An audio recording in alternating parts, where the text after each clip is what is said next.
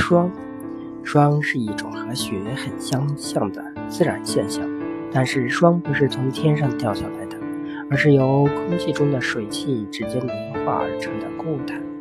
科学上，霜是由冰晶组成，和漏的出现过程是相同的，都是空气中的相对湿度达到百分百时，水分从空气中吸出来的现象。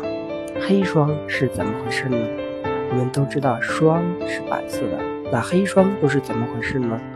在我们国西北地区，由于降水少，空气中水汽少，如果遭遇强冷空气，气温突然降到零度以下，农作物叶子里的水分就会冻成冰，使叶子变成黑褐色。这种现象就叫做黑霜。黑霜其实不是霜，危险的霜冻。农作物的细胞之间有很多液体。当气温突然降到零度以下时，这些细胞液会直接变成固体。